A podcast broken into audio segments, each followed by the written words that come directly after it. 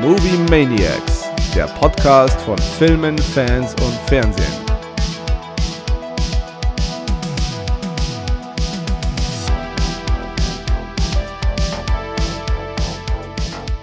Hallo ihr da draußen und herzlich willkommen zu unserem kleinen Podcast. Mein Name ist Gaku und mir ist wie immer der Mighty Kero zugeschalten. Mahlzeit. Hi, ja, jetzt äh, haben wir es heute ein bisschen anders gemacht und zwar das Vorgeplänkel ausgeschalten und sind jetzt gerade mittendrin im Vorgeplänkel. Was war gerade los, Kero? Naja, mein anderer Laptop wollte nicht, deswegen musste ich meinen nochmal anderen Laptop äh, holen. Zum Glück mangelt es mir daran ja nicht. Okay. Mit dem funktioniert es jetzt. Super, also Wunder du hattest gerade eine kleine Odyssee hinter dir. Ja, vom äh, Aufnahmezimmer ins Wohnzimmer. Ja, absolute Odyssee. Ja, wo wir beim Thema wären. Das Thema heute ist äh, Tor 4, Love and Thunder, den ähm, Kero und ich gestern gemeinsam im Kino gesehen haben und uns danach sehr auf die Zungen gebissen haben, dass wir nicht äh, zu viel vorab sprechen, dass wir heute noch ein bisschen ähm, Gesprächsstoff haben. Und war aber auch ganz gut, weil jetzt konnte ich den Film jetzt noch ein bisschen sacken lassen. Das hat ihm definitiv, definitiv gut getan. Und jetzt meine Meinung in manchen Dingen auch nochmal geändert. Ähm, bevor wir aber zum Film rübergehen, wollte ich von dir wissen, wer ist denn eigentlich dein Lieblings-Avenger? Mein Lieblings-Avenger, ja, wahrscheinlich ist es tatsächlich Thor. Also bei mir fällt, ich, ich habe da mehrere richtige Antworten, sag ich mal. Okay. Ähm, Iron Man halt einfach, weil er der OG-Avenger ist, mit dem alles äh, begonnen hat. Captain America, weil es natürlich so irgendwie der einfachste ist, auf den man sich moralisch und von den äh, Wertvorstellungen her einigen kann. Ähm, mir hat äh, Black Panther wahnsinnig gut gefallen, äh, Mhm. was aber tatsächlich weniger mit dem Helden im Marvel-Universum zu tun hat, sondern tatsächlich mehr mit der Darstellung im Film und mit dem Darsteller im Film. Ähm, aber wenn man das alles quasi so ausblendet, insgesamt glaube ich, habe ich schon, schon viel Liebe für Thor übrig, ja. Und warum gerade Thor?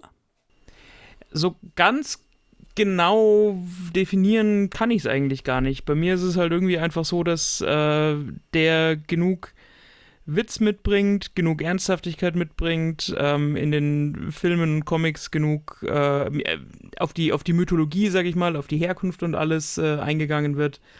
Ähm, dass mir die, die, die, die Darstellung von, von Asgard, von der nordischen Mythologie gut gefällt. Ähm, genau, also es ist im, im, im Wesentlichen ist es eigentlich das Drumherum und die Geschichte, so wie sie quasi im MCU platziert wurde. Okay. Wer könnte es bei mir sein? Miss Marvel?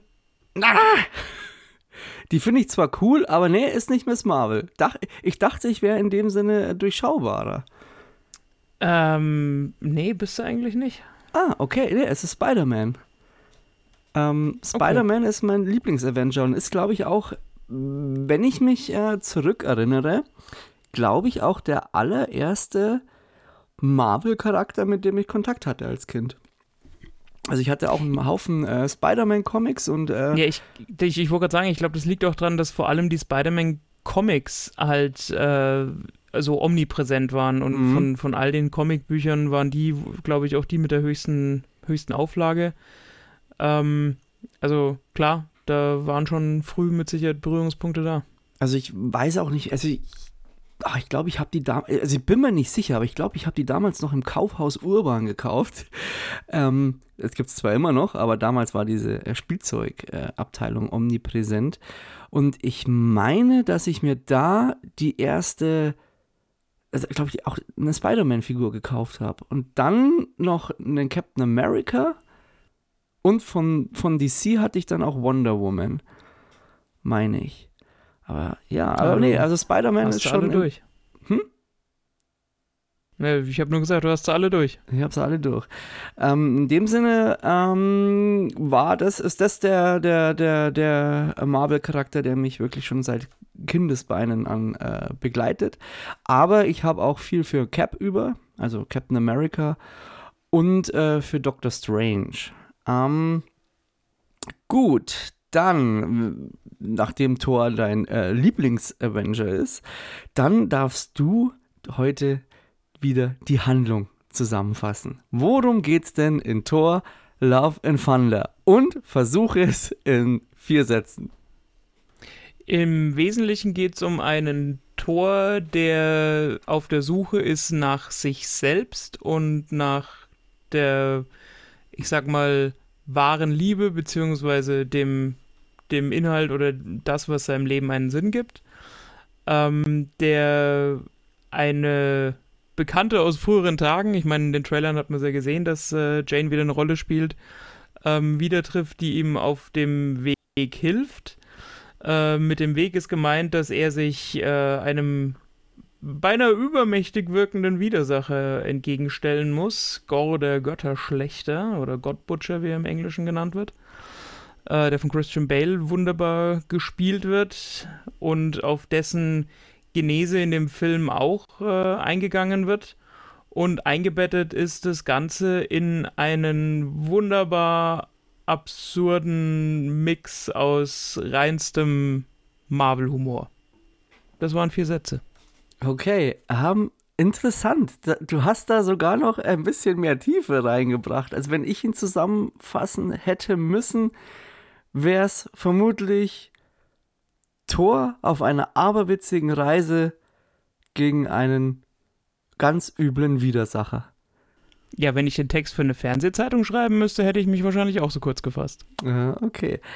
Ähm, ja, jetzt noch eine ganz wichtige Frage. Und das ist nämlich, das, da bin ich mir gar nicht so sicher, was denn alles Spoiler ist und was nicht. Weil in dem Film passieren ja schon so viele Dinge, die mich überrascht haben. Zum Teil wusste ich sie, aber ich wusste halt nicht, ob, ob das halt vorher schon Spoiler waren. Ähm, kriegen wir das hin, dass wir so die erste Hälfte relativ spoilerfrei hinbekommen? Ja, safe. Müssen wir. Das, okay. Äh, sind gut. wir unserem geneigten Publikum schuldig. Dann äh, jetzt äh, hier große Entwarnung erstmal. Wir unterhalten uns jetzt erstmal spoilerfrei und bevor es dann zu Spoilern kommt, gibt es eine Spoilerwarnung. Wobei, wobei man ja auch sagen muss, es ist ja nicht so, dass wir äh, die Anregungen und Wünsche und die Kritik unserer Zuhörer uns nicht zu Herzen nehmen würden. Wir haben ja mit der Aufnahme dieser Episode tatsächlich sogar noch eine Woche länger gewartet und sind nicht direkt zum Release gegangen, weil wir ja wissen, dass die Leute sich die Folgen nicht anhören, bevor sie nicht den entsprechenden Film mhm. dazu gesehen haben, was natürlich logisch ist. Und deswegen gehe ich jetzt mal davon aus, dass zum Zeitpunkt der Aufnahme, beziehungsweise dann zum Zeitpunkt der Veröffentlichung, ähm, alle den Film hoffentlich schon gesehen haben werden. Aber Spoilerwarnung geht nachher natürlich trotzdem noch aus. Gut. Ähm, fangen wir am besten mit äh, unseren Eindrücken an. Ähm, ich äh, war in einer wilden Achterbahnfahrt. Mm, die erste halbe Stunde habe ich wirklich gebraucht, weil ich nicht wusste, in welchem Film ich jetzt genau sitze. Und dann nahm es Fahrt auf. Dann war ich irgendwann wirklich hin und weg. Ich war vollkommen auf dem Tour-Train. Äh, und zum Ende hin gab es leichte Bremsdämpfer, würde ich mal sagen. Also ich war wahnsinnig gut unterhalten, aber muss sagen, ich habe auch im gleichen Maße Kritik anzubringen. Also ich muss jetzt mal sagen, ich meine, der Film dauert äh, zwei Stunden oder 119 Minuten die einem nicht zu lang vorkommen. Ähm, Taika Waititi führt Regie, äh, der auch Tor 3 schon gemacht hat und ansonsten unlängst mit äh, Jojo Rabbit im Kino war. 15 Uhr Küche Sarg auch noch äh, von ja. ihm. Und, und für mich persönlich, ich muss sagen, ähm, dass es genau zum richtigen Zeitpunkt äh, stattfindet, dass er wieder einen Marvel-Film macht, weil man mit den ganzen alten Avengers, so nenne ich sie jetzt mal, ähm, und der Phase 3 natürlich so ein bisschen abgeschlossen hat und das Ganze jetzt so ein bisschen konfus vor sich hin meandert und ähm, das ganze Marvel-Universum so ein bisschen noch nach, dem, nach, nach seinem eigentlichen Konzept sucht. Und da passt für mich so ein Film aus der Feder von Waititi jetzt einfach äh, sehr, sehr gut rein, weil die Art und Weise, wie der Filme macht, diese groteske Überspitztheit seiner Unterhaltung, seines Humors, ähm, die Farbvielfalt und Farbpracht, die er in solche Filme reinbringt, äh, das steht nicht nur dem Film als solches gut zu Gesicht, sondern das ist im Endeffekt auch genau das, was ähm, das MCU jetzt gerade gebraucht hat. Also auch nachdem du so das andere Extrem mit, mit Doctor Strange 2 hattest und so ein wie Morbius hattest, äh, was man jetzt, wo man jetzt drüber denken kann, was man will, ähm, war es genau an der Zeit, finde ich, dass, dass, dass dieser Film in diese, diese Art und diesem Stil ins Kino gekommen ist.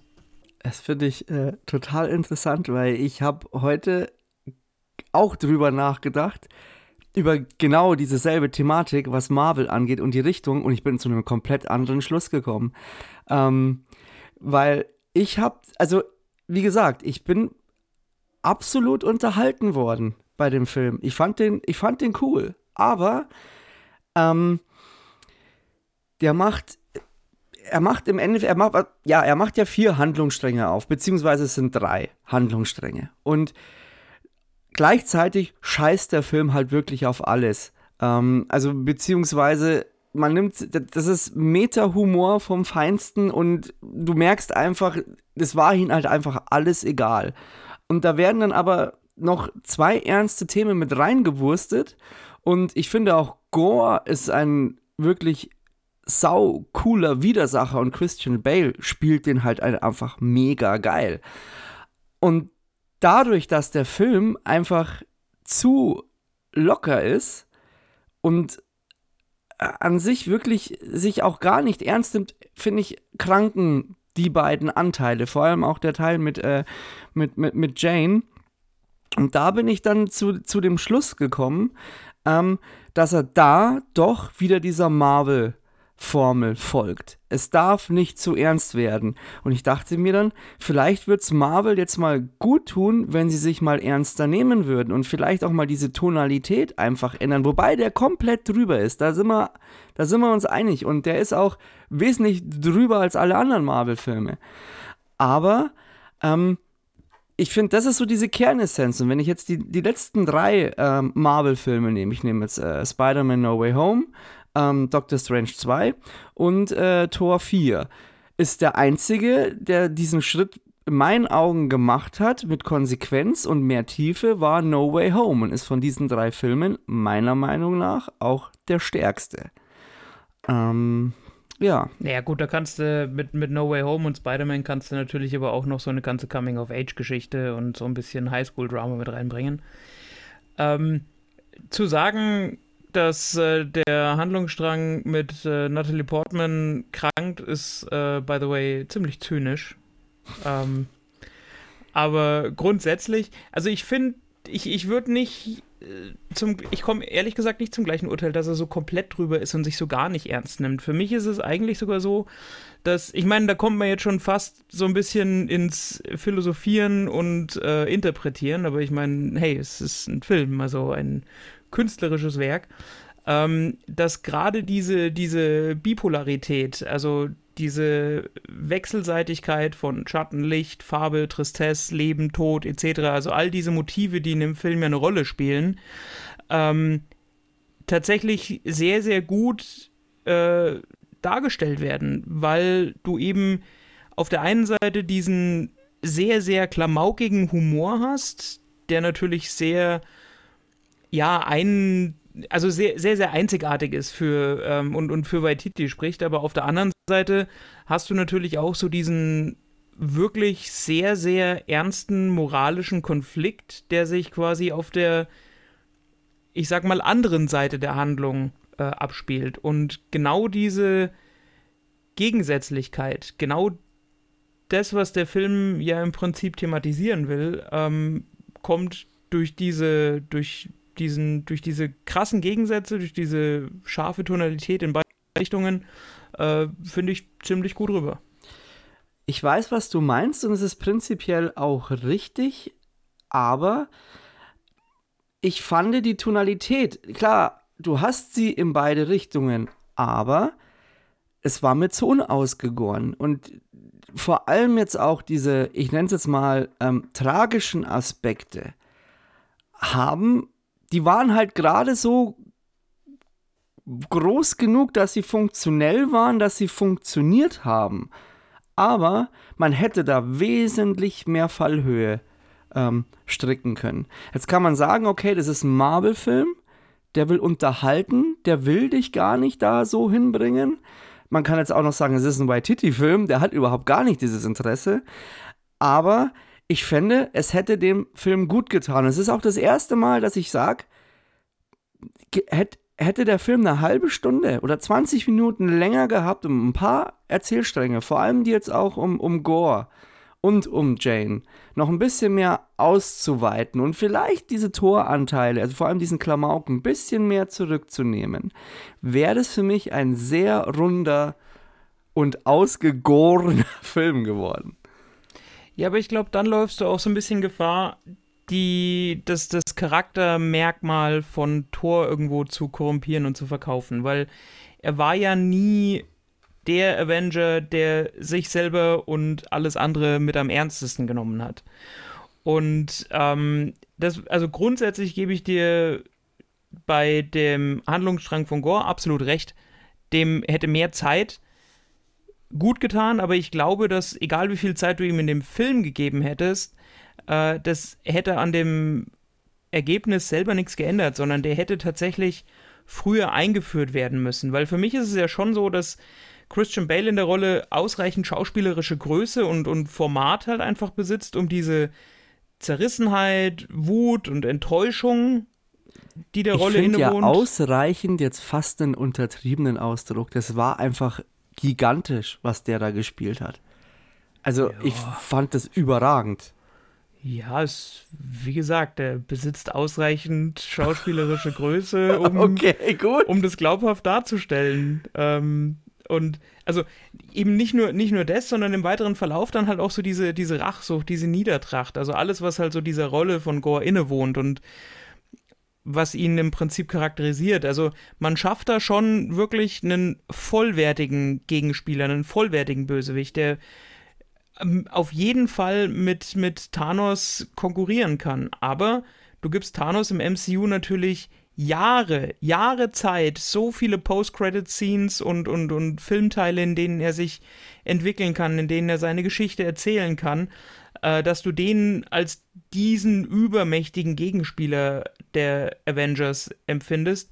Und Gore, der ja im Prinzip von der Grundvoraussetzung mindestens genauso viel Potenzial mitbringt, wird halt nur in diesem Film abgehandelt. Aber dafür, dass er eben nur in diesem Film, zumindest bisher, eine Rolle spielt, äh, macht er das schon sehr, sehr gut, weil du von Anfang an eigentlich keinen Zweifel dran hast, ob der jetzt quasi zum, zum Gegenspieler für einen Avenger und für einen, ja, für einen Gott letztendlich ähm, qualifiziert ist. Ja, ähm, wenn man es so nimmt, hat ja äh, Thanos auch noch mit Infinity War seinen eigenen Film auch gehabt. Ähm, ja, das ist halt ja, eins, ja, ich, ich hätte halt wahnsinnig gern mehr einfach von Gore gesehen. Ich meine, ich kann all seine Motive nachvollziehen und ich finde auch, das ist ja auch gerade das Geile. Das ist ein, ein Widersacher, der bleibt dir im Gedächtnis. Wir haben im Marvel, vor allem bei Marvel-Filmen, viele Gegner, die so, ja, die sind halt da und dann sind sie halt wieder weg. Und so Thanos ist eine dieser Konstanten, die wirklich prägnant sind und die auch wirklich geil inszeniert worden sind. Und hier ist es auch so, und vor allem mit einer viel kürzeren Zeit. Also rein theoretisch hättest du wahrscheinlich Gore einen ganzen Film geben können. Und Christian Bale hätte es vermutlich auch richtig geil tragen können. Und das finde ich auch in, in, in Tor 4 so geil, weil, wenn man es jetzt mal genau nimmt, springt Tor 4 von einer Szene zur nächsten, von Klamauk zu Klamauk. Und dieser ganze Part um Gorum ist relativ stringent.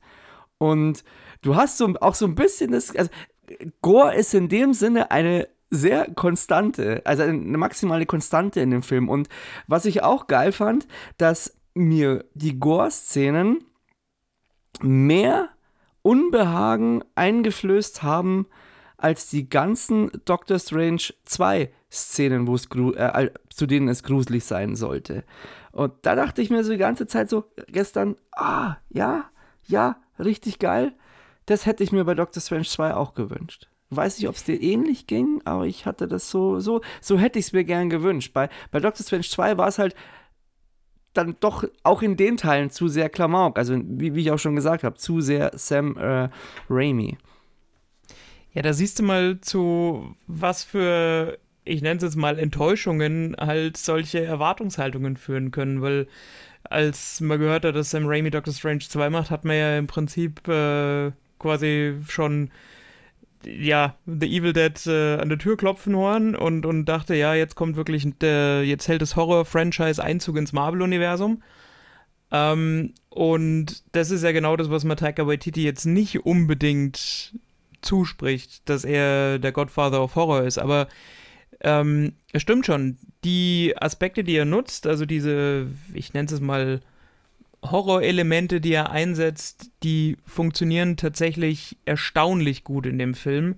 Und auch so, dass man sagt, ich weiß jetzt nicht, ob man einen Zwölfjährigen, weil der Film ist ja FSK 12, ähm, da unbedingt reinsetzen wollen würde oder müsste. Ähm, also ja, das, das bringt er relativ glaubhaft und authentisch rüber. Ja, war richtig creepy. Also einfach auch generell, also Bale ist da durchgefetzt und ich, ich fand auch, der war so perfekt als, als Gegenüber von, von, von Chris Hemsworth, weil er auch diesen, mein, die, diese eine Szene, die du halt auch im Trailer siehst, ähm, wo, wo er so, äh, wie heißt du nochmal, Sturmbringer? Nee, wie heißt du mal der, die Axt? Stormbreaker. Stormbreaker, wo er so drauf deutet und äh, Chris Hemsworth dann so mit seinen Händen so, so, hm, kommt zu mir. Ähm, der konnte ihm halt da, da, da hat halt auch der Witz, finde ich, nicht funktioniert, weil der einfach an Christian Bale so abgeblättert ist. Und das war einfach geil. Das war richtig cool. Also, das, das hat mir schon richtig gut gefallen. Aber wenn wir eh gerade dabei sind, gehen wir doch kurz so ein bisschen auf die Entwicklung von Thor, weil wir ja vorher da schon waren. Ähm, ich habe ja dir gestern schon erzählt, dass ich mit den ersten beiden Thor-Filmen gar nicht warm geworden bin. Ähm, äh, The Dark Kingdom fand ich furchtbar. Und der erste Tor war jetzt. Es ist okay, weil es ist halt die Origin Story in Anführungsstrichen. Aber der hat mir auch nicht gefallen.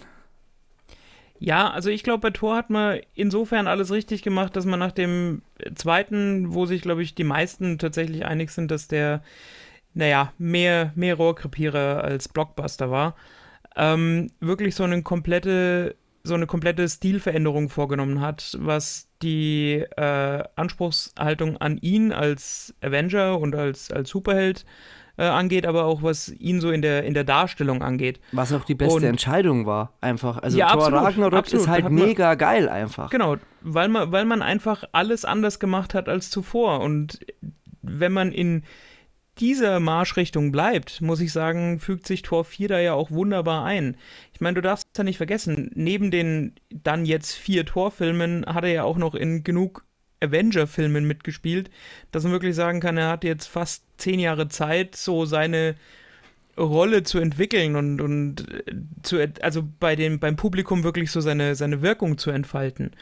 Ähm, und da finde ich, schließt Tor 4 dann zwar auf eine unkonventionelle, aber schon auf eine folgerichtige Art an. Es ist eine logische Entwicklung, das hast du gestern auch äh, kurz angesprochen. Ähm, ich finde aber tonal, äh, ja, Tag der Entscheidung bisschen besser für mich. Also Tor 4 hat mich absolut äh, unterhalten, aber der war mir halt eine Spur zu sehr drüber. Da fand ich, bei, bei Tor 3 fand ich es fast, fast besser. Ähm, aber ich glaube, das liegt auch wirklich nur daran, weil wir einfach ein paar ernste Themen mit drin haben. Wären die jetzt nicht dabei gewesen, hätte ich gesagt, okay, let's go. Ich will einfach den Torzug fahren. Ich will einfach mit äh, Ziegen und ich will äh, ein Schiff, das auf einem Regenbogen um, umherfetzt. Ich will das sehen. Ich will Guns N' Roses hören. Ich will einfach nur Spaß haben. Und das macht er ja auch zu großen Teilen, aber er bringt zu große Themen mit rein. Und ja, ähm, Thor musste jetzt schon relativ viel mitmachen. Also du zum einen ja, die, die, die verflossene Liebe mit, mit, mit Jane, dann hat er seine Mutter verloren, ähm, dann eigentlich er als stärkster Avenger und diesem Fehler bei Thanos. Ich meine, in dieser Figur ist ja eigentlich schon immer auch eine Tragik mit drin. Und zwar eigentlich ja eine sehr große Tragik sogar.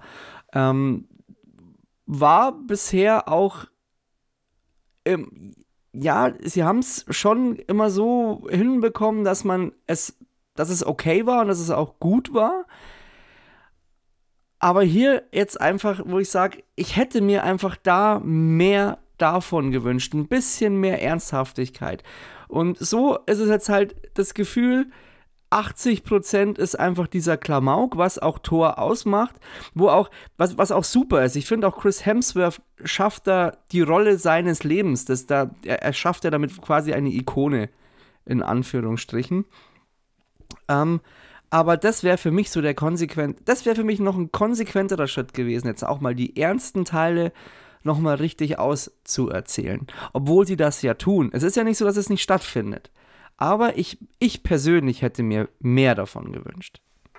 Ich glaube, man hätte auch einfach dadurch schon mehr Ernsthaftigkeit in den Film bringen können, wenn man mehr von dem gezeigt hat, was Gore ja nur offscreen macht. Weil man nimmt dann ja irgendwann tatsächlich einfach nur hin, dass er diese Macht besitzt, die ihm ja durch seine Waffe gegeben wird. Also dass er ja nicht nur ähm, Götterschlechter genannt wird, weil es so leicht von der Zunge geht, sondern weil er halt auch tatsächlich in der Lage ist, Götter zu töten. Aber das, wenn man in dem Film einfach ein bisschen ausgiebiger gezeigt hätte und nicht einfach alles nur offscreen hätte stattfinden lassen und dann quasi gesagt hätte, ja, hier, das ist jetzt halt so, ähm, das wäre wahrscheinlich der einfachste Weg oder das einfachste Stilmittel gewesen, um da nochmal ein paar wirklich drastische Szenen zu zeigen und damit auch äh, Gore in Ausführung eine dramatischere Facette einfach zu verleihen. Ähm, aber gut, man hat sich halt dagegen entschieden. Ich äh, verstehe schon, dass man den Wunsch äußert, dass der Film ein bisschen weniger Comic Relief und ein bisschen mehr staatstragende Action zeigt und bietet, aber das äh, liegt halt dann einfach auch in der künstlerischen Freiheit des äh, der Filmschaffenden. Ne? Das ist ja auch okay und äh, wir sprechen hier auch nur von unserer Meinung. Ähm, aber ja, das wären die Aspekte, die ich mir einfach gewünscht hätte. Und da sind wir auch wieder an dem Punkt. Ich glaube, da hätte es einfach ein bisschen mehr Laufzeit, hätten dem Film gut getan, ein bisschen mehr Gore ausarbeiten, äh, mehr zeigen und eventuell auch ähm, Thor ein paar ernste, mehr ernstere Töne mitgeben und vor allem auch diese Dramatik nochmal mehr zeigen. Ähm, kommen wir doch mal dann äh, zu dem zweiten Tor im Film, Mighty Thor, Natalie Portman. Wie hat dir die gefallen? Tatsächlich insgesamt ziemlich gut. Ich war mir, am, also wenn du mich direkt, also wirklich direkt nach dem Film gefragt hättest, dann hätte ich wahrscheinlich gesagt, dass sie trotz ihrem doch recht ausgeprägten Handlungsbogen und dem Raum, den sie im Film einnimmt, ein bisschen eindimensional daherkommt. Aber jetzt, wo ich nochmal so einen Tag hatte, um das äh, Revue passieren zu lassen, muss ich halt schon sagen, dass auch sie einfach diese ähm, Zerrissenheit, die der Rolle innewohnt, wahnsinnig gut darstellt. Also halt so diese auf der einen Seite diese, diese personifizierte Lebensfreude oder Freude am Geschehen, nenne ich es jetzt mal. Und auf der anderen Seite aber auch gleichzeitig dieses, äh, ich nenne es jetzt mal Siechtum, mhm. dessen sie anheimgefallen ist. Weil es ist ja schon so, dass sie, ähm, dass sie so himmelhoch jauchzend und zu Tode betrübt gleichzeitig ist in den zwei Rollen, nenne ich es jetzt mal, die sie in dem Film spielt. Ähm, man hätte für meinen Geschmack ein bisschen mehr drauf eingehen können, wo das Ganze seinen Ursprung hatte, also wie das Ganze, wie sie zu Mighty Thor geworden ist. Ähm, aber grundsätzlich habe ich an, an, an ihrer Rolle und dem, wie sie es spielt, so nicht viel auszusetzen. Und ich muss auch sagen, dass man ihrer Rolle mit dieser Ausarbeitung das dann letztendlich richtige Gewicht im MCU gegeben hat. So möchte ich es jetzt mal vorsichtig formulieren. Ja, Weil noch also, sind wir im spoilerfreien Part. Ja, ähm, also ich hätte es mir am Anfang auch nicht so vorgestellt. Ich, ich weiß, dass, also Natalie Portman ist eine saugute Schauspielerin. Ähm, aber dass vor allem äh, die Mighty Tor-Szenen von ihr und wo sie auch so ein bisschen aufdreht, so gut gefallen ha haben, das hätte ich nicht gedacht. Ähm, ich fand auch, dass sie da wirklich ähm, Chris Hemsworth absolut Paroli hat bieten können. Ähm, die anderen Teile, da gehen wir dann auch in den Spoiler-Part ein, da hätte ich mir einfach mehr Fallhöhe gewünscht.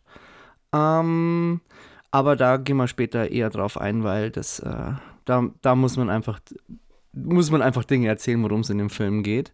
Dann würde ich noch gern schnell auf äh, Tessa Thompson äh, umspringen, äh, rüberspringen. Die äh, Bürgermeister Valkyrie von äh, New Asgard. Ja, dann, schieß los. Die äh, hat mich, äh, die fand ich ziemlich cool. Also ich hatte die vorher gar nicht, also klar, ich fand die jetzt in, in, in Tor 3 auch schon äh, ganz, ganz nice, aber da fand ich die halt mega cool irgendwie. Vor allem in dem, fand ich diese Szenen, wo sie so als, äh, als äh, Bürgermeisterin, aber so mit ihren äh, Phantom of the Opera Shirt und so rumgefetzt sind, fand ich eigentlich fast die coolsten, weil sie da irgendwie so, so unscheinbar war, aber trotzdem einfach eine sehr, sehr hohe äh, oder sehr große Strahlkraft auch gehabt hat. Also zum, übertrieben ausgedrückt. Aber ich finde, die hat äh, sehr viel Aura in dem Film bewiesen.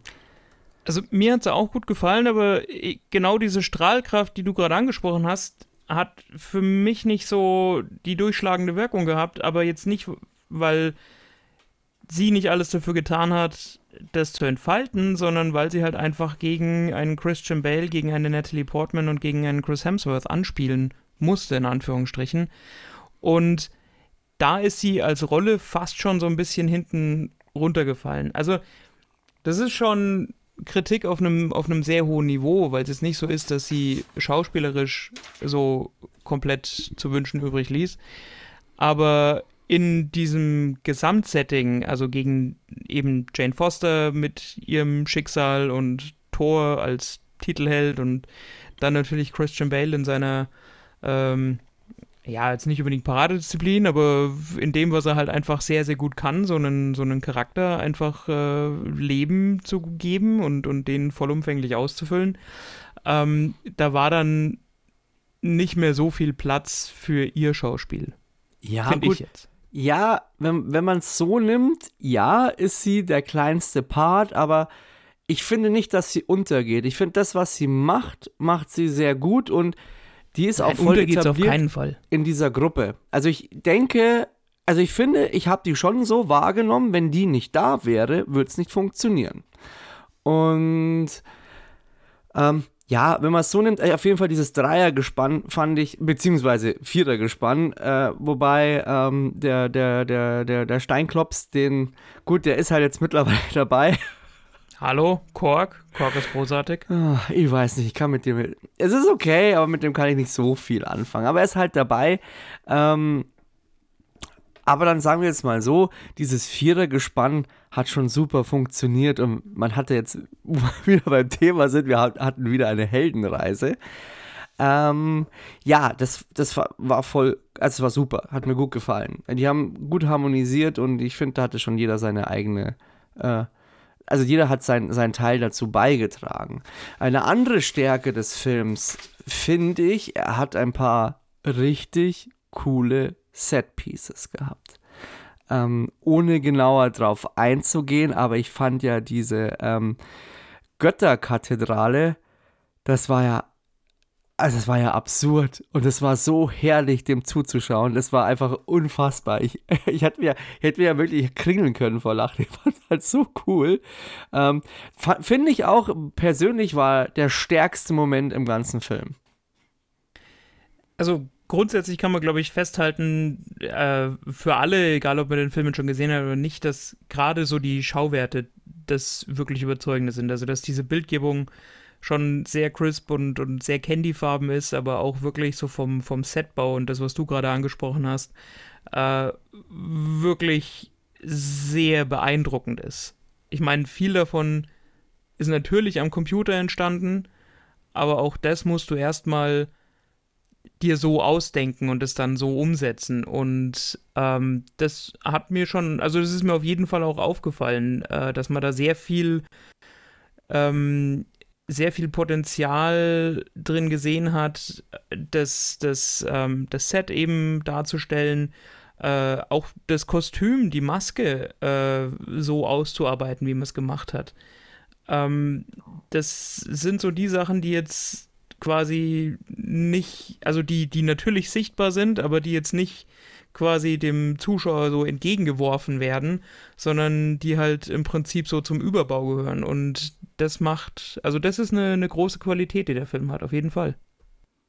Und was sagst du zum, also zum Inhalt oder generell zu der ganzen äh, Szene äh, der Götterkathedrale? Also jetzt Ja. nicht, wie es ausschaut, sondern der, der, was da einfach passiert. Ja, was da passiert, ja, so, so ein bisschen ähm, vergeudetes Potenzial auch in meinen Augen. Also es ist, Findest du, echt?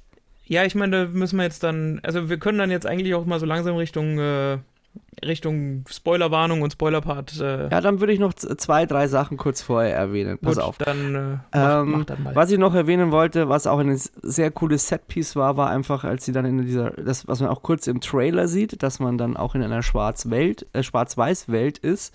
Und das hat mich halt total an diese alten 40er, 50er Jahre ähm, Monster-Insektenfilme erinnert. Das war mega geil. Ich habe daheim auch äh, so ein Spiel, das heißt äh, King of Tokyo. Und das ist auch in diesem selben Stil gehalten und da kämpfen halt auch so, so alte Monster gegeneinander in diesem Schwarz-Weiß-Look. und das fand ich war auch eine richtig coole Idee. Also, das ist halt auch eine Stärke des Films, dass er sich, dass er, ja, dass er gute Ideen hat und auch viele Sachen auf einer Metaebene bringt, ähm, teilweise subtil, teilweise überhaupt gar nicht subtil, aber es sind halt ein Haufen Einfälle einfach drin. Und das ist schon auch richtig geil gemacht.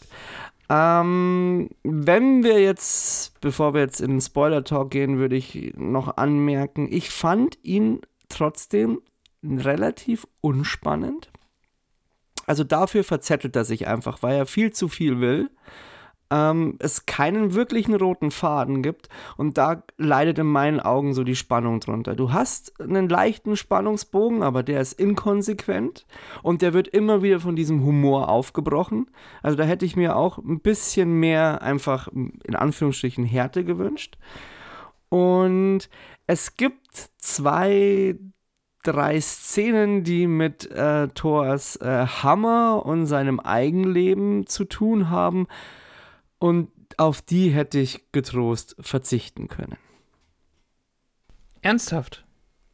Es war lustig, aber ich hätte die geopfert für andere Teile der Geschichte, die in meinen Augen wichtiger waren. Oder ich hätte es jetzt nicht.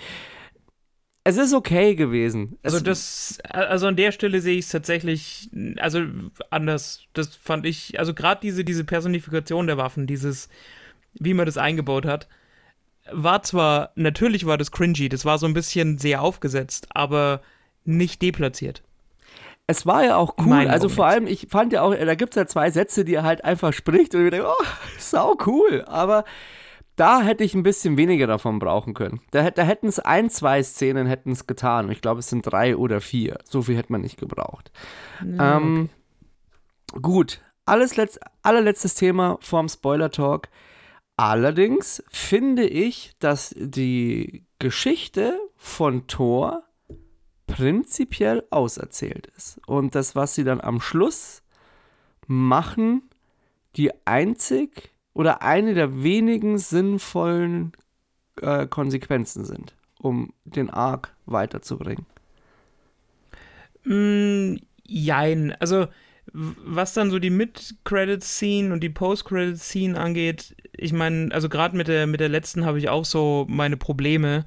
Ah, ich will noch ein bisschen voransetzen. Also ich, ich rede jetzt nicht von den Post-Credit-Scenes, sondern vom Schluss, wirklich. besprechen. Ja, ja, also äh, genau, aber für mich hat halt das, das größte Potenzial, was in dem Film jetzt auch nicht ausgeschöpft wurde, ähm, halt einfach Thor als Teil äh, der Guardians, also die Us Guardians of the Galaxy, weil das ist ja was, was in dem Film natürlich, ich meine, das hat man in den Trailern ja auch gesehen, eine Rolle spielt. Also die Guardians kommen vor und, und kämpfen zusammen mit Thor. Aber das Ganze nimmt ja doch sehr, sehr wenig Platz ein und ist nicht wirklich, also das ist einfach kein langer, kein langer Part. Ähm, und da muss ich schon sagen, dass ich davon ausgehe, dass man in die Richtung die, die Geschichte auf jeden Fall noch weiter erzählen wird und kann. Ja, wenn man noch einen Guardians-Film macht, dann, ähm, ich glaube, einen gibt es noch, äh, auch bevor äh, Dave äh, Bautista aussteigt. Ähm, absolut, klar. Aber es geht ja jetzt auch darum, dass ja ähm, Chris Hemsworth auch in einem Interview gesagt hat, solange ähm, so quasi er als Tor akzeptiert wird, würde auch Torfilme drehen. Ähm, was ich sau gut finde.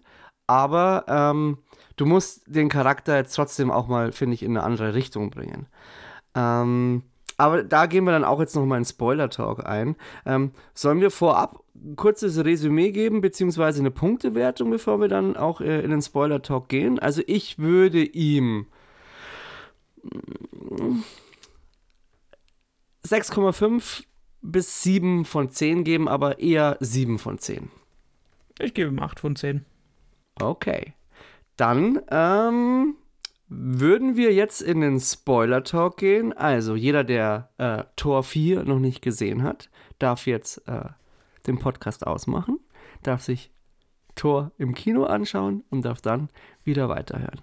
Also, es kommen jetzt Spoiler zu Tor, Love and Thunder. Dann herzlich willkommen im Spoiler Talk. Wo fangen wir an, Kero? Äh, weiß ich nicht. Ist mir relativ egal. Vielleicht fangen wir vielleicht bei, ähm, bei Jane Foster an. Ähm, weil ich glaube, das hat tatsächlich den. Also die Rolle oder die Darstellung in dem Film hat so die größten Implikationen oder ist so das größte Licht und Schatten, sage ich jetzt mal.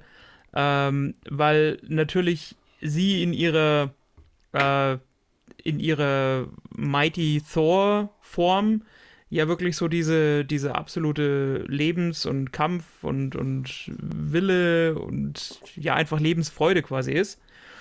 Ähm, die ihren Kraft, ihre Kraft ja aus, aus dem Hammer, also aus Mjölnir zieht. Das wird im Film dann ja auch erklärt, dass Thor irgendwann mal gesagt hat, also quasi du solltest vielleicht jetzt Art. kurz erwähnen, dass sie an Ja. äh, unheilbarem Krebs im Endstadium Ja, genau, bin ich, da, da bin ich gerade auf dem, dahin bin ich auf dem Weg.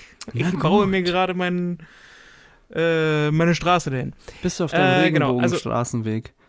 Ja, so viel Regenbogen ist da in, in der Hinsicht tatsächlich nicht. Okay.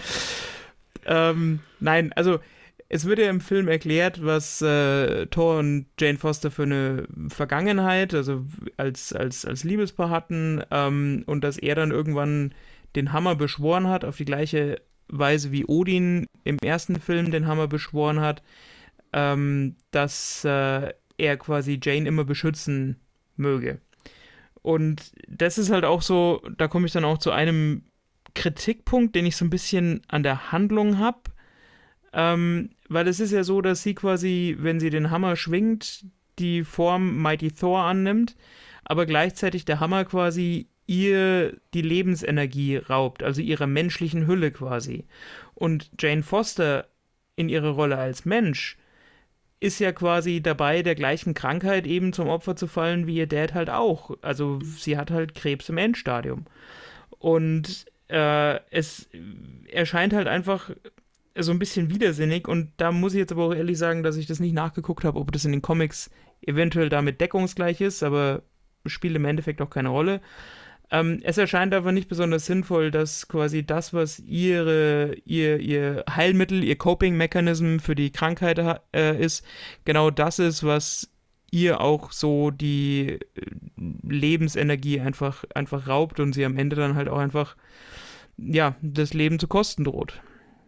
Ja, und da sind wir halt an meinem ersten großen Kritikpunkt. Ähm, ich finde, dass diese ganze per in dieser ganzen Person ja auch sehr viel, also die, der ganze Handlungsstrang beinhaltet sehr viel Tragik.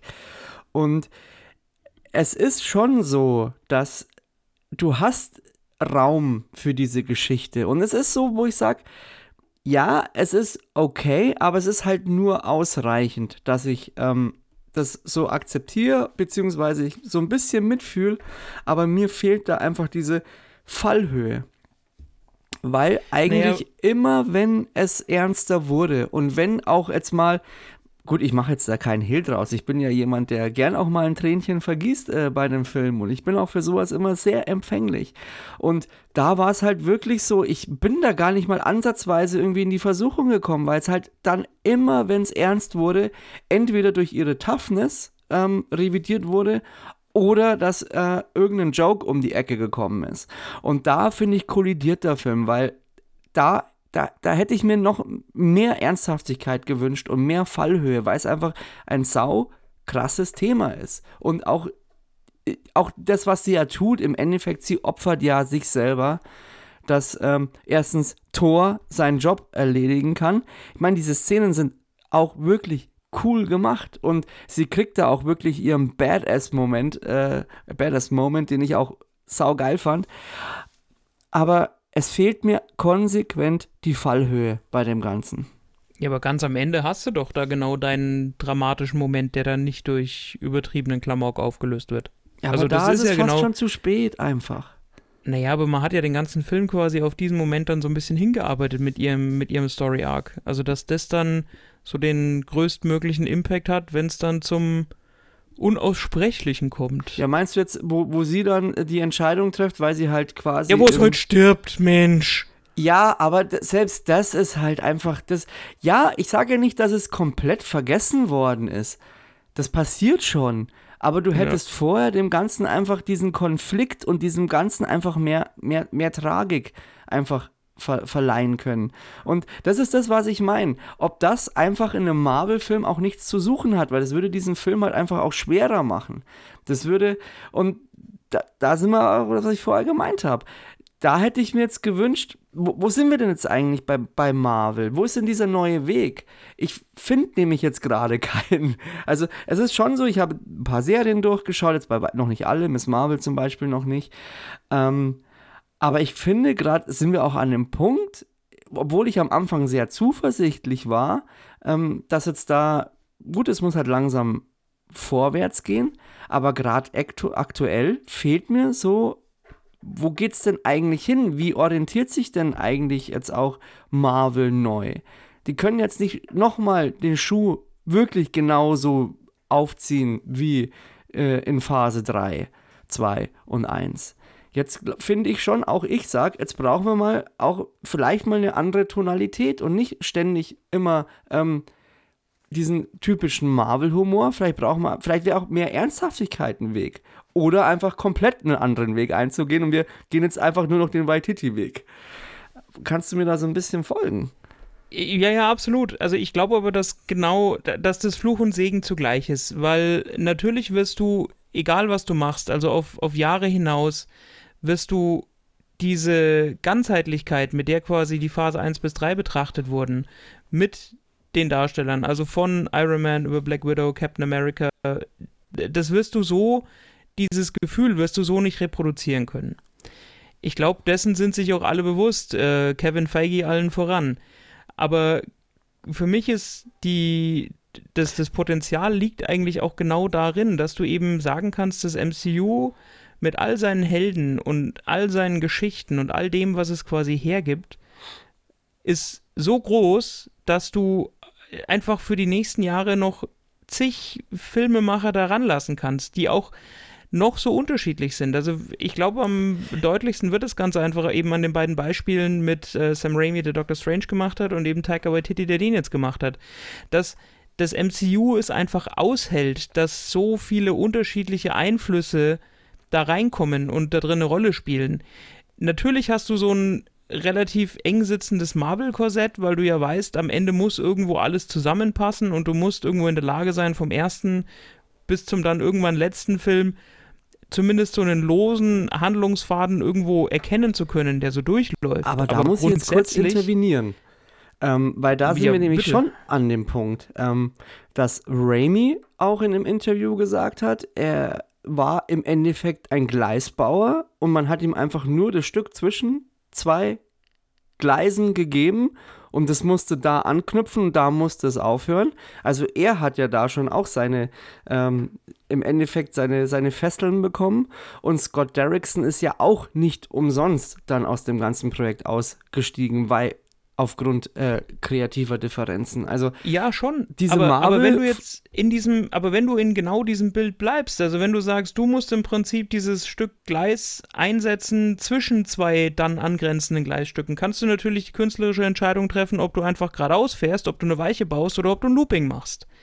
Und das ist ja genau das, was ich meine. Innerhalb dieses einen Films hat jeder Regisseur, jeder Darsteller, jeder Produzent ja seinen Handlungsspielraum. Und ich finde, dass Sam Raimi, auch wenn er das selber vielleicht nicht so sieht, aber Taika Waititi mit Sicherheit, genau diesen ihnen zur Verfügung gestellten Raum dann auch mit Freude einfach ausfüllen. Da, ja, gut, da sind wir bei dem Punkt, dass Raimi wahrscheinlich zu wenig von sich selber gegeben hat und Waititi ein bisschen zu viel. Ähm, das mag sein, ja. Ja, ähm, es geht halt, gut, es ist, es ist ein bisschen weit ausgeholt, aber im Kern wollte ich einfach sagen, ich hätte mir da einfach, da hätte ich einfach mehr Raum für die ernsten Themen mir auch noch gewünscht. Da hätte ich auch, man muss jetzt auch, man muss es ja auch so sehen, wir hatten jetzt auch in den letzten Marvel-Filmen auch echt lange Laufzeiten. Also drei Stunden und so. Und weißt du, und jetzt hast du. Ja, das ist richtig. Ja, und jetzt oder schau, schau dir einfach an, wie, wie, viel, wie viel man Zeit für, für Infinity War hatte, für, für Endgame, sogar No Way Home und so. Die hatten einfach sau viel Laufzeit. So, und jetzt kriegst du einen Tor 4, der viele Handlungsstränge hat. Also drei bis vier also ich, ich, für mich ist dieser, äh, dieser, dieser ähm, äh, Beziehungs, dieses Beziehungsdrama zwischen Thor und seinen äh, äh, Hämmern auch äh, ein, ein Handlungsstrang. Aber die, da kriegst du auf einmal nur zwei Stunden. Und das ist halt auch so eine Sache. Das ist auch so mit, mit, mit Gore. Gore hätte, wie, wie, wie vorher schon gesagt hast, wenn du den mit, mit, mit, mit Thanos vergleichst, dem hättest du halt wesentlich mehr Raum einpacken können. Also allein schon das, ähm, diese, dieses Be Be Becoming, äh, ich, ich, ich nenne es jetzt mal Becoming Nergal, weil er hat mich ziemlich an Nergal erinnert. Oder auch an Nosferatu. Das ist ja auch, ich weiß jetzt nicht, waren es fünf Minuten? Waren es sechs Minuten, wo dieser ganze Arc abgeschlossen ist? Also du zeigst einfach, dass äh, Gore alles, was er kennt, äh, verdörrt, stirbt. Seine Tochter stirbt er kommt dann in so eine Oase, wo die Götter feiern und äh, der Gott verhöhnt ihn. Vorher hat er noch kurz diesen kleinen Schnitt gehabt von diesem äh, Necro-Sword und ähm, dann innerhalb von zwei Minuten muss er halt diese Wandlung machen vom, vom demütigen äh, Gläubigen zum Ah, ich bringe euch alle um, was Christian Bale auch super gut macht. Aber wenn du das in, mit dem Maßstab vergleichst, der vorher war, ähm, ist das einfach verdammt wenig Zeit. Und das ist eine Sache, das kann ich jetzt selber nicht so gut einschätzen, aber das hätte mich jetzt äh, auch deine Meinung sehr interessiert. Ähm, von der Gewichtung her, was, was Gore darstellt als Gods äh, Butcher, ähm, wie viel ist es eigentlich auf derselben Ebene wie Thanos oder drunter? Oder wie viel, wie viel Kraft hätte eigentlich er gehabt, dieses ganze Universum komplett äh, zu zerstören oder beziehungsweise ins Ungleichgewicht zu bringen? Also für mich sind wir da halt wieder so ein bisschen an diesem Punkt, also jetzt erstmal was, was Bales Schauspiel angeht, also genau an diesem Punkt dieser, dieser Bipolarität. Also du hast diesen ursprünglichen Eiferer, der quasi seiner Gottheit äh, hörig ist und dann eben so maßlos enttäuscht wird. Was ja, und ich meine, da konnten wir vorhin ja so nicht drauf eingehen, im Prinzip dadurch legitimiert wird, wie sich dann Zeus, also Russell Crowe in dem Film auch gibt. Also dass diese Verkommenheit von den Göttern ja auch mehr als deutlich bestätigt wird, sodass am Ende Gors Motive ja auch nachvollziehbar erscheinen und er sich dann ja mehr wie so ein, also so ein, so ein Anti-Held halt geriert und jetzt nicht so als der klassische Bösewicht. Ja, die, die, die, die äh, sein, sein, sein, seine äh, Beweggründe sind ja absolut nachvollziehbar. Das ist ja wie genau. bei Wanda im Endeffekt. Und, und was dann so die Macht angeht, das ist halt sowas, ich glaube, da bist, also diese Frage nach dem Balancing in einem so großen Universum, das aber trotzdem mit der Zeit einfach wächst, ähm, also man muss die Frage zum einen vorsichtig stellen, aber man muss sie auch genauso vorsichtig beantworten, weil wenn du jetzt mal den Interpretationsspielraum so weit fasst, dann hättest du ja auch einfach sagen können, ähm, warum wurde die Eternity, also dieser Altar der Ewigkeit, der dann im Film ja eine Rolle spielt, der ja quasi demjenigen, der ihn zuerst äh, auffindet, quasi seinen sehnlichsten Wunsch erfüllt, warum hat es nicht früher eine Rolle gespielt? Warum ähm, musste man da nach den Infinity, Infinity Stones suchen? Ähm, hat es das früher schon gegeben? Genauso, warum ist auf einmal Stormbreaker bzw. der Bifrost quasi der Schlüssel dazu? Weil Stormbreaker natürlich äh, klar aus den äh, Asgard-Zwergen Genau, aber im Prinzip ja erst in Infinity War gegossen wurde, auch wenn natürlich die Form für die Klinge wesentlich älter ist.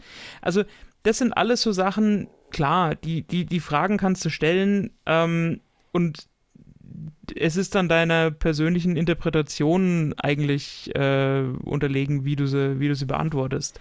Ja, mir ging es so ein bisschen darum einfach, ähm, weil ich halt diesen Charakter so interessant fand. Und Vom Potenzial her wahrscheinlich, also wenn du einen Kampf gemacht hättest, Thanos gegen Gore, natürlich wären die sich ebenbürtig gewesen. Und natürlich ja, und hättest du das auch so spielen können, dass Gore Thanos besiegt. Weil es ja. ist ja so, wie ich vorhin gesagt habe, dieser ganze Handlungsstrang von wegen, äh, Gore hat so und so viele Götter getötet in so und so vielen Welten, Galaxien und Universen, das passiert ja alles offscreen. Du weißt ja gar nicht, welche Götter er getötet hat oder wie mächtig die waren, wie groß die waren, wie zahlreich die waren. All ja, das ja. wird dir ja nicht gesagt. Das Einzige, was quasi nur so ein bisschen erahnen lässt, wie mächtig er wirklich ist, ist ja genau diese Szene in der Allmachtstadt, was du vorhin ja schon gesagt hast, wo alle Götter und auch der vermeintlich mächtigste aller Götter, nämlich Zeus, sich quasi vor ihm verstecken. Ja, wobei ich jetzt nicht drauf raus wollte, äh, also das direkte Kräftemessen zwischen Thanos und Gore, sondern einfach, dass wir sind wieder an dem Punkt, ich hätte mir einfach wesentlich mehr von ihm gewünscht. Ich finde, dass dieser ganze Charakter, der hätte, der hätte fast einen eigenen, in meinen Augen einen eigenen Film äh, tragen können. Also was ich vorher auch schon erwähnt habe. Und da finde ich, ist es das, woran es in meinen Augen bei Thor halt generell so ein bisschen krankt, ist, es ist alles da, aber halt nur ausreichend. Aber es wäre so viel Potenzial da gewesen, da noch mehr rauszuholen mit mehr Zeit. Gut, wenn am Ende der Film nicht mehr, er, er muss am Ende nicht mehr sein. Aber dann hätte ich einfach nur zwei Stunden, einfach nur wirklich pure Fun einfach haben wollen. Aber nicht einfach noch so ernste Themen und vor allem einen Widersacher, der dir einfach im Gedächtnis bleibt. Das ist ja, das ist ja schon krass, weil eigentlich wirklich, der, bleibt mir fast noch mehr hängen als Thor selber. Auf der anderen Seite ist es natürlich doch auch das ultimative Kompliment an Thor, an die Rolle, an den Charakter, an das, wie er im Prinzip bisher im MCU dargestellt wurde, dass du ihm quasi in seinem vierten Film, also nicht mehr in seinem ersten, sondern in seinem vierten Film einen solchen Gegenspieler quasi äh, vorsetzt, der ja wirklich ein, ein, ein, ein Potenzial hat, wo du jetzt zum Beispiel einfach mehr davon will, also wo man nach, nach, nach mehr schreit. Ähm, das passiert ja nicht von ungefähr. Das hat mit Sicherheit einfach auch ein bisschen zu tun mit dem Erfolg, den das MCU insgesamt einfach hatte, weil vor zehn Jahren hättest du Christian Bale wahrscheinlich, der ja nach der Batman-Trilogie eh schon gesagt hat, dass er nicht mehr unbedingt in Superhelden-Franchise spielen will, ähm, damit, also den, den hättest du für das Franchise einfach nicht bekommen. Das heißt, diese Paarung aus Schauspieler und Charakter oder Rolle, die er dann ausfüllen muss, hätte so zu einem früheren Zeitpunkt wahrscheinlich gar nicht stattgefunden. Und das ist halt auch Teil dieser gesamten Geschichte oder Teil dieser Erzählung. Ähm, ich meine, für mich war halt, also so, so dieser eine Punkt, wo ich mir gedacht habe, okay, das ist schon wirklich ein Major-Gegenspieler, ist halt einfach diese, ähm, diese Szene in diesem Shadow Realm, wo sie quasi da ihm hinterherreisen mit den schreienden Ziegen gegen diesen die mir so auf den Sack gegangen sind. Meteorklatsch. Ja, das ist irgendwie. Es war so zwar absolut konsequent. YouTube-Videos von vor zehn Jahren mit diesen schreienden Ziegen. Aber naja, auf jeden Fall diese Ästhetik in dieser Szene, so dieser Film-Noir-Stil, der vom, von der, oder eigentlich mehr wie so eine vom visuellen Stil war das ja mehr an so eine Graphic Novel angelehnt. Also ich habe mich da so an, an Sin City erinnert gefühlt, so Ja. von Frank Miller, Ja, wo du ja eigentlich schon also du, du, du siehst ja die ganze Zeit in nicht nur in dieser Szene, die einfach visuell beeindruckend ist, sondern auch in allen anderen Szenen, in denen Gore so von einfach, einfach stattfindet, sage ich jetzt mal, dass er ja voller Skepsis, voller Enttäuschung ist und so jedes ethische und moralische und vor allem ja Glaubenssystem halt jetzt mittlerweile einfach ablehnt, weil er ja auch so diese rechtmäßige Existenz von Göttern überhaupt in Frage stellt, nach dem, was sie ihm ja angetan haben oder ja, doch, was sie ihm angetan haben. ja. Und klar, also nachdem du eben einen, einen, einen Gegner mit einem solchen Potenzial aufbaust, äh, tendiert das Publikum dann natürlich dazu zu sagen, ja, von dem hätten wir gern entweder in der Vergangenheit oder in der Zukunft mehr gesehen. Aber du hast jetzt eh nur noch die Möglichkeit über ein Prequel. Ja. Ansonsten, um, äh, also das, was mich eigentlich am meisten gestört hat. Ich meine, dem Film, du kannst dem schon vorwerfen, dass er an vielen Stellen einfach den Comic Relief falsch setzt und damit Ernsthaftigkeit vermissen lässt. Aber das, was mich wirklich am meisten gestört hat, ist dann schon wieder diese nichtssagende Post-Credit-Scene. Das ist Aber so, dazu muss ich, ich habe ein Interview gelesen, ähm, äh, Waititi wusste davon nichts. Ja, natürlich, Also, das ist doch genauso wie in den Filmen tun. Ja, aber das war doch in, in äh, das ist auch das ist auch keine Kritik, die ich jetzt an, am, am Regisseur habe, sondern einfach am Film an sich. Und ich meine, das, da gehört die Produktion, da gehören die äh, Marvel Studios ja einfach dazu. Ähm, diese Post-Credit-Scenes werden ja immer so als Gatekeeper quasi eingesetzt oder einfach nur so Mhm. hinten angeflanscht, äh, um quasi dann so die Handlung oder so das Interesse hochzuhalten. Äh, für mich ist diese Szene, die ist nicht nur als eigene Szene schlecht, sondern die macht ja so ein bisschen das kaputt, was vorher im Film dann auch eigentlich aufgebaut wurde, weil Also diesen horkrigen äh, äh, Herkules jetzt bekommst. das ist das eine, der ja, also ich meine, da Der ist ja Lauch. die Diskrepanz sowieso am krassesten, weil du ja wirklich sagen musst, Chris Hemsworth in diesem Film, äh, das ist ja eine kranke Physis. Physis, mit der der da Übelst. auftaucht. Übelst. Also das ist ja wirklich, also bitter. Und dann hast du diesen Typen, der dann als Herkules eingeführt wird, wo ich mir dachte so, da fuck, das Was? Golschball, wie soll denn der diesen, diesen epischen Helden äh, verkörpern? Weißt du, Aber was das ich ist gar nicht der dachte? Hauptkritikpunkt. Ja, Lasst, also nein, weiß ich nicht. lasst Dwayne The Rock Johnson das wieder gut machen, was er mit Herkules verschissen hat. Zieht ihn von DC ab und lasst ihn einfach diese Rolle machen. Und wie geil wäre denn das, wenn Ganz du ehrlich, Dwayne The wäre Rock folgerichtig gewesen. Ja. Ja, und dann hast du ihn, der erstmal der Antagonist ist, und dann könnte er irgendwann im Laufe des Films halt dann doch cool werden.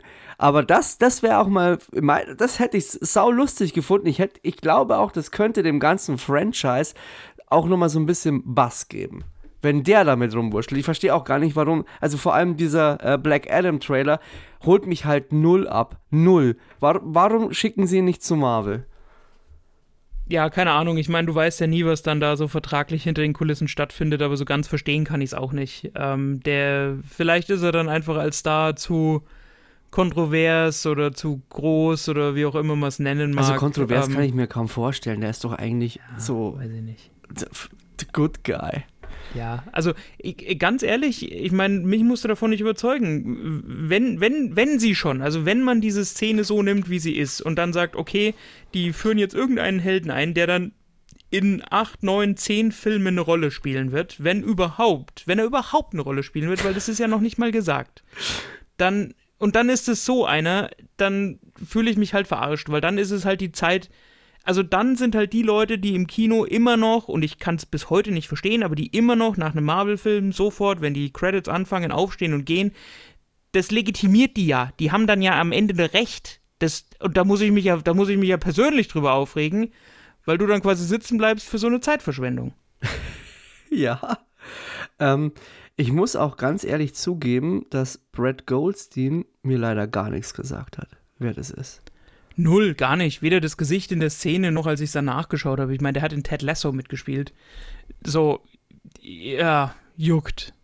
Okay. Aber gut, ich meine, ich, hier, Benefit of the Doubt. Vielleicht macht er es ja gar nicht schlecht, aber er leidet natürlich einfach schon drunter, dass diese Szene an sich so komplett deplatziert ist und nichtssagend ist. Und Die wirkt halt auch gar nicht, gell? Das ist Null. halt das. Die da wirkt sitzt, halt null. Da sitzt Zeus halt rum, hat noch dieses Loch in der Brust, als er halt äh, im, im Laufe des Films da seinen eigenen Donnerkeil abbekommen hat. Ähm, und, und fabuliert dann von der, vom Stellenwert, ja. den die Götter mal hatten und den sie wieder einnehmen müssten und dass es ja im Endeffekt nur geht, wenn die Menschen tatsächlich lernen, die Götter wieder zu fürchten. Also in diesen zehn Sekunden gibt er dieser Rolle dann auf einmal eine staatstragende Ernsthaftigkeit und auch eine Dramatik, die er vorher in diesem ganzen Film nicht mal erahnen ließ. ja, da möchte ich kurz einhaken, aber wenn das dann da gestoppt hätte, hätte ich es cool gefunden. Weil dann hätte er als auf einfach jeden was, Fall ges besser. was gesagt, was nicht zu erwarten gewesen wäre. Aber dass er dann noch Herkules dann daher wurstelt und du dir halt denkst, was? Und vor allem, wie du auch schon sagst, wie, wie will der, also es ist halt einfach so, du hast halt Chris Hemsworth in dieser wirklich unfassbaren Physis, der einfach zwei Stunden lang da einfach nur the man of the year ist und dann kommt halt dieser Lauch, den halt auch so keiner kennt. Also check ich halt nicht. Check ich null. Ja, wie gesagt. Das, ähm, aber, Aber auch gut, da sind wir wieder so ein bisschen lassen wir uns so da nicht äh, weiter drüber aus. Ich würde jetzt Genau. gern, auch wenn wir gerade bei Zeus, bei, bei Zeus, bei Zeus sind, ähm, dass das eine der allerstärksten Szenen in dem Film war, für mich. Ich fand einfach Russell Crowe als Zeus in diesen, ich weiß nicht, sind es knapp zehn Minuten, wie er sich selber darstellt in seinem kleinen, kleinen äh, Röckchen, wie er dann so diese Treppen runtergeht und seinen Rock hält, dann da sein, seinen Blitz da irgendwie mit seiner komischen One-Man-Show abzieht und seine äh, Gladiator-Memory-Pose fand ich mega geil. Ich, ich hätte mich wegschmeißen können. Das ist für mich eine der allerstärksten Szenen in diesem Film. Ja, hat in der Rolle sehr, sehr viel von Zach Galavianakis in Hangover. Ja, stimmt, Ähm, stimmt, absolut. Aber Jetzt, wo du sagst, voll. es ist schon richtig. Ich meine, das kommt ja nicht von ungefähr, dass sie gerade diese Szene so im, im Herzen des Films äh, platziert haben. Also die ist schon mit am wirkmächtigsten und ja, die hat auf jeden Fall so ihre Daseinsberechtigung. Also das hat mir super cool. Also ich fand's echt geil. Es hat mir total gut gefallen. Also ich halt, ich, äh, da, da, herrlich, herrlich. Ähm, da kommen wir jetzt zu einer zu einer Szene noch, ähm, die auch im Trailer zu sehen ist. Ähm, ich selber teile die Meinung jetzt nicht, ähm, aber ich habe hier schon ein paar Kontroversen gehört, dass ähm, dieses Blankziehen von äh, Chris Hemsworths Arsch und der mit verbundenen äh, in Ohnmacht fallen Szene der Damen teilweise etwas äh, heiß äh, diskutiert wird von der Woke-Scene. Wie siehst du denn das? Gar nicht. Da Gar nicht, gell? ich, Da habe ich einfach keine Meinung dazu. Das ist. Also du willst einfach keine Meinung haben oder. Nee, nee, also, ich habe keine dazu. Äh, Das hat mit Wollen nichts zu tun. Das ist, also, das zu diskutieren und ob das. Ist müßig. Also, das zum Politikum machen, nee, ich, ich habe da einfach keine Meinung dazu. ja, Die Szene dient nur dem Zweck, zu zeigen, dass Chris Hemsworth quasi die letzten zwei Jahre einfach im Gym gelebt hat. Das, um nicht mehr geht's. Ende. Kann ich so akzeptieren. Sehe ich nämlich auch so. Ich habe kurz drüber nachgedacht, ob man da wirklich einen Schuh draus machen muss. Und ich bin auch oft der Meinung, aus vielen Dingen muss ein Schuh gemacht werden. Aber bei diesem Film vor allem macht es einfach keinen Sinn. Und vor allem, glaube ich, hat auch Chris Hemsworth mittlerweile gezeigt, dass er einfach so viel Selbstironie an den Tag legt, dass er das halt einfach, glaube ich, auch brutal feiert. Ich glaube, der sieht sich da selber auch nicht irgendwie als Sexobjekt oder lässt sich da degradieren, sondern er denkt sich einfach, wir wissen jetzt genau, was wir tun hier und wir müssten es einfach auf die möglichst ulkige Art und Weise lösen. Und ähm, ja, aber ich äh, komme nochmal kurz darauf zurück, dieser ganze Kathedralenblock ist super stark. Ähm, dann ähm, der nächste Kritikpunkt, den ich habe, ist ähm, der Plot mit den Kids. Der hätte auch wesentlich mehr Fallhöhe brauchen können. Weil dadurch finde ich, und das ist das, was ich gemeint habe, der Film leidet darunter, dass er keine Spannung aufbaut.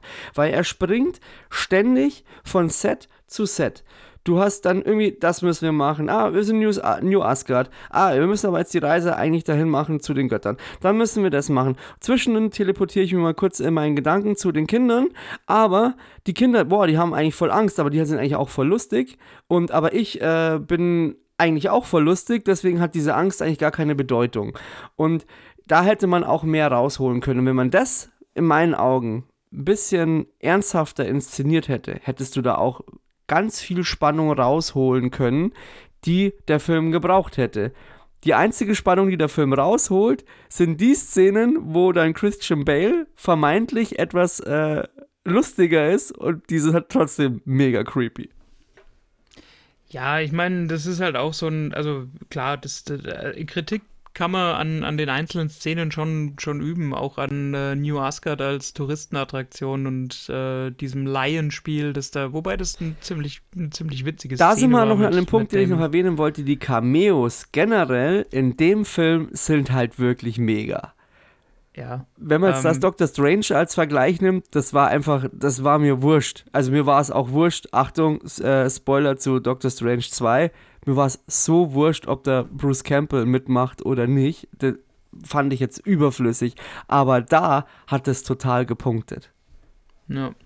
Wie gesagt, ähm, was, man kann halt sagen, Gore wirft den Göttern vor, nur auf sich selbst fokussiert zu sein und dann nutzt er Kinder quasi als Lockmittel, weil er davon ausgeht, dass äh, Thor dann kommt und sie versucht zu retten. Ist halt auch nicht so ganz kohärent. Aber ja, wie gesagt. Ja, also das wäre, aber da sind wir halt, wie schon erwähnt, an dem Punkt, ich finde da ein bisschen mehr Laufzeit, da ein bisschen mehr Ernsthaftigkeit und ein bisschen mehr Tragik, da wäre, da wäre, also äh, man hätte aus einer, aus einer, aus einer 7 bisschen mehr Fingerspitzengefühl locker den neuen rausholen können, was ich dem Film dann gegeben hätte. Aber es ist okay. Ähm, ich war trotzdem unterhalten und ich werde mir definitiv jetzt auch nochmal im Kino anschauen. Ähm, leider nicht im O-Ton, das war ja gestern auch mal ein Thema nochmal äh, zwischen uns beiden. Das, äh, das habe ich bloß nicht ganz verstanden. Warum wolltest du den gestern unbedingt im O-Ton sehen? Weil viel von der, von, von, von der, ähm, vom Humor flöten geht durch die deutsche Übersetzung, oder? Ja, vom, vom Humor einfach auch von den, den Stimmen, ich meine, es wirkt einfach immer authentischer, wenn die Schauspieler tatsächlich auch das sagen, was sie im Original sagen. Aber ich meine, da machst du jetzt wieder ein ganz, ganz anderes Fass auf. Äh, grundsätzlich würde ich sowieso alles immer versuchen, im Original zu schauen, egal ob das Original ja. Deutsch oder Englisch ist. Wobei ich da trotzdem auch äh, gern sehr positiv äh, die ähm, Synchronstimme von Russell Crowe äh, erwähnt hätte, weil da dachte ich mir gestern schon, ja, geil. Also ich finde, also es funktioniert schon auch, wenn du gute Synchronsprecher hast. Und gestern ist mir zum Beispiel, die, oder, oder bei Tor 4 ist mir die Synchronisation nicht negativ aufgefallen. Oder war das bei dir jetzt gegenteilig? Gut, du bist ja sprachlich auch ein bisschen bewanderter Nein, als ich und du das, kannst. Ich, ich will es auch gar nicht, ich wollte es auch gar nicht zu einem Riesenpunkt machen. Es ist, da gibt es andere Filme, bei denen das wesentlich stärker ins Gewicht fällt. Das, das hat schon alles gepasst. Okay. Ähm, Gäbe es dann noch, äh, ich schaue mal auf meinen schlauen Zettel, ob ich noch was hätte. Also den Cameos, das haben wir jetzt noch abgehandelt, dass die wirklich gut waren. Oh, über was wir noch reden können, wäre die Van Damme-Szene. Szene. Die war auch großartig. Nee, das kommt. Äh, wir müssen ja jetzt nicht den Film komplett nacherzählen. Da sollen die Leute schon, wenn sie noch nicht gesehen haben, selber drüber lachen. Ja, okay, dann lassen wir das. Aber fand ich auch großartig. Also die Sachen, das war einer der Punkte, die halt wirklich zünden. Und das haben sie teilweise wirklich auch sehr gut gemacht. Jawohl. Na gut. Und damit haben wir einen Film von äh, Taika Waititi. Ich meine, ich äh, war ja die ganze Zeit so bei dieser Bipolarität, mir fällt es gerade ein, der hat ja auch Green Lantern zum Beispiel gemacht. Also der kann auch, also er kann richtig gut wie in Tor 4, er kann halt auch richtig reinscheißen wie in Green Lantern. Safe? Ja, hat er den gemacht? Ich war mir nicht ganz sicher. Ich, ich meine schon. Aber da war da noch, nee, war Martin Campbell. Ah, okay, gut. Ich meine, dass er mitspielt. Ich meine, dass, äh, weil, ja, der spielt nämlich äh, Ach, der spielt mir mit. Thomas Kalmaku. Okay, gut, dann. Das- äh, Das dachte ich, ich, ich, ich bin nämlich heute nämlich auch mal kurz durch seine Vita geflogen und ich glaube, der hat wirklich, also Director-mäßig, keine einzige Schmutzgurke drin. Filmtechnisch, wo er als Darsteller mitgemacht hat, ähm, ja, als zum Beispiel Green Lantern, aber da kann er halt nichts dafür. Da hat er bloß mitgespielt. Also richtig. Ryan Reynolds hat sich davon ja auch erholt. Ja, der hatte auch eine gute Reputation. Wobei, ja, ja, wobei, äh, Six Underground. das werde ich ihm noch ein bisschen vorwerfen. Aber da- das wird noch ein paar Podcasts brauchen, bis ich es äh, vergessen habe. Und Red Notice, der war auch nicht geil. Gut, ich glaube, dann wäre eigentlich auch alles äh, zu Tor 4 gesagt. Ähm, in diesem Sinne wünsche ich euch äh, eine schöne Woche. Äh, bis zur nächsten Folge. Und ähm, ja, habet euch wohl. Ciao. Genau, und äh, für diejenigen unter euch, die uns äh, noch nicht auf Instagram folgen, movie.maniacs-podcast. Schön folgsam sein. Bis nächste Woche. Ciao.